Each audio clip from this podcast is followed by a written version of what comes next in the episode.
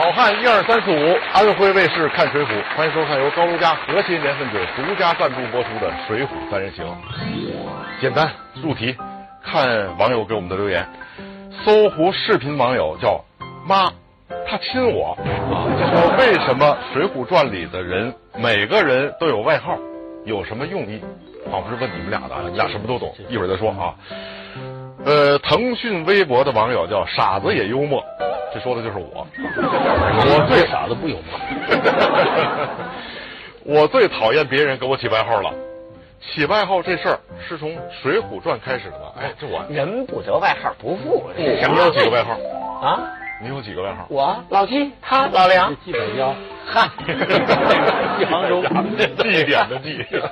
他这个外号是那样，就是为什么我们看很多传统小说里人要有外号？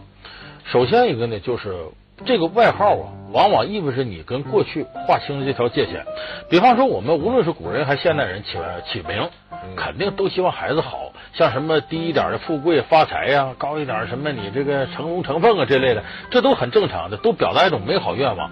可是呢，当这种具有大众化的、很通俗的名字走向一种非常态社会的时候，比方说江湖，就往往显得不够响亮。那么这个时候呢，就需要呢，给你让你在众人当中一下出类拔萃，得有一个响亮的名字。而这个名字往往是你的外号，这是我们说像《水浒》这种以黑社会为核心组织的非常态。过过说到过去的这种这个绰号啊、外号啊，有的你比如说过去农民起义军或者是占山为王的匪，哎，就是这两拨人他都要有一个呃他的头领，就类似于我们水泊梁山啊，就说都得有一个号。你看座山雕，对，哎，他也是这样，这其实算匪号。过去匪号，您比方东北的胡子呢，比方俩人一见面，这手一拿，意思报个面吧。就说你报一报你的匪号，没有说说报个面吧，我叫周义军，门认识，走走走，我阿义，我老大，人这么说。他匪号指什么？比方说按照姓氏来，你比方说姓海，报匪号，我这叫汪洋大，汪洋大海嘛，少一海字。也有人说翻江倒。翻江倒海，所以这个就是接近于扬名立万的匪号。这匪号也是外号一种，也是我刚才说那个自我美化的一种东西的。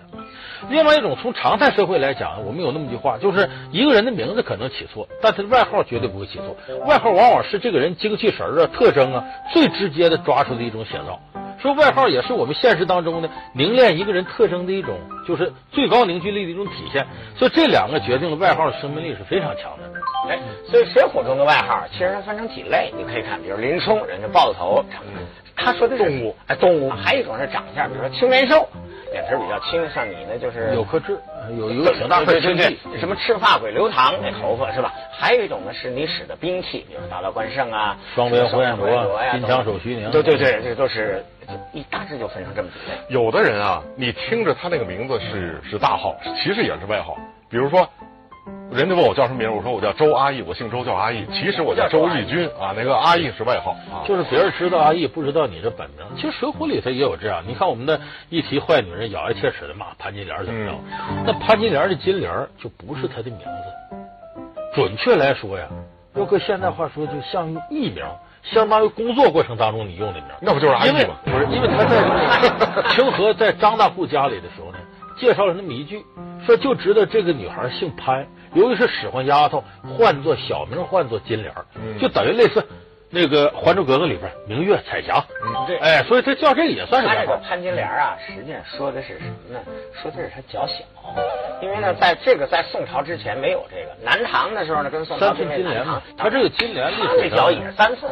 横着量三寸，这个叫二八女娇娘，金莲三寸长。为啥这么短？横量。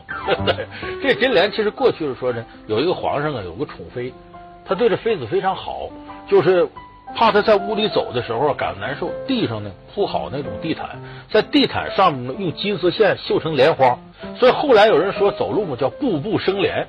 哎，就说这个人本身很尊贵，走到哪儿哪儿就好。所以这里头金莲不光是指小脚，还形容说是这人尊贵，就是希望他尊贵吧，一种愿望。哦，潘金莲就这么起的名字。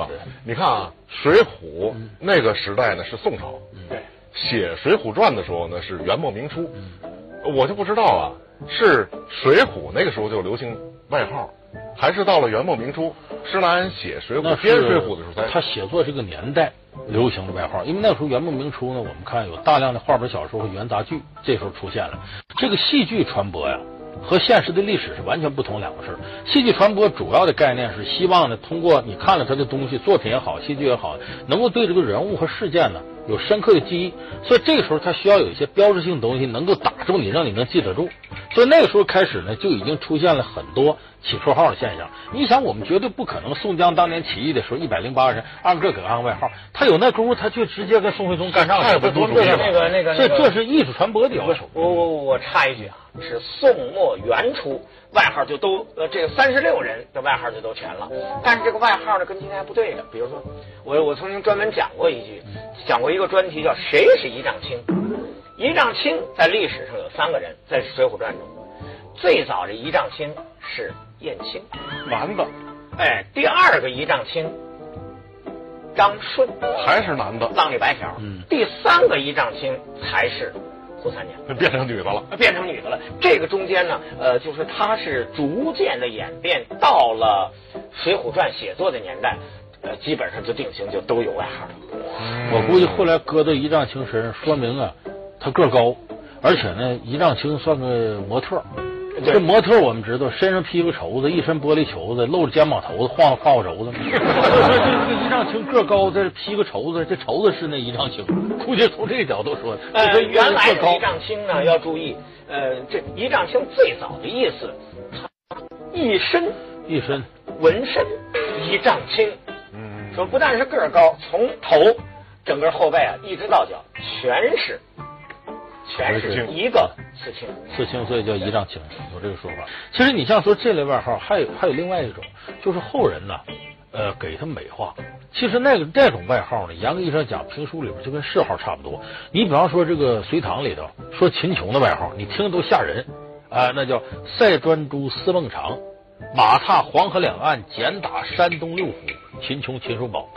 所以像这种的，等于是后人总结起来呀，对他一种保养。你比方说，咱说季老师，那就镇三山侠五岳，踏昌平压北师大二府中，百家讲坛天字第一号纪连海，是吧？所以这评书里头的外号不行意思，不能光给他编了，你给我也一个这样的，类似于谥号是吧？啊哎是 北师大账单第一人，这属于穷酸的。北大北大北大 北大北大账单第一人。北大，这北师大又弄你那儿去了，你俩一对穷鬼。我我我没晒过在那儿嗯。哎，不过现在也有一些外号是别人给起的，比如说，哎呀，那一刻地动山摇哈，我就跑了，那是是是，那那就跟你一个职业那就对历史系范跑跑。哎，那那是你们学校毕业，是我们学校但是你不是我们学校毕业。哎呦，我看到了，这这进来进来进来，八九七，你来你来。对，这是大跑跑嘛，对不对？嗯，对，哎，好，最后还有一点时间，简短啊，一定要简短，讲一下自己的外号。我知道你一定外号很多，你外号也不少啊。讲一件，你的外号怎么起的？我后来大伙儿就都叫老梁，统一了。但是在大学的时候有外号，外号由于我一上大学的时候总穿中山装，大伙儿管我外号叫县长。后来呢，到毕业的时候给我降格了，外号是村长。为什么是从那个小品里来的？我当时呢给几个人介绍对象，所以人都说村长从中做介绍，这人肯定错不了，那就来了。所以我毕业的时候叫村长，降降职了对，降格了。你我呀，原来的校长，后来叫教师，没有没有没有，我原来在上学的时候吧，其实呢，就是城里人跟农村人就不一样，就是你像我们农村人，永远不可能说说说给你起名叫阿义，这阿字儿一定是城里人假装有文化的城里人起的。没有，我是山区人，假装是海边的人叫阿义了。是是，所以呢，我的那个上大学的时候叫阿季，然后呢，后来呢，工作以后好多年都叫阿季，再后来呢，哎，人家觉得叫阿季不合适了很不，好阿季是平辈儿叫的，对然后呢不只想到这些长辈呢就管我叫小季，啊再后来呢就变了，我换了一个单位吧，就叫老季了。我我我本来还想换单位的，后来我就因为这个我就不能再换了，我要再换一个单位吧，就季老，你 明白吧？然后再要再换一个单位呢，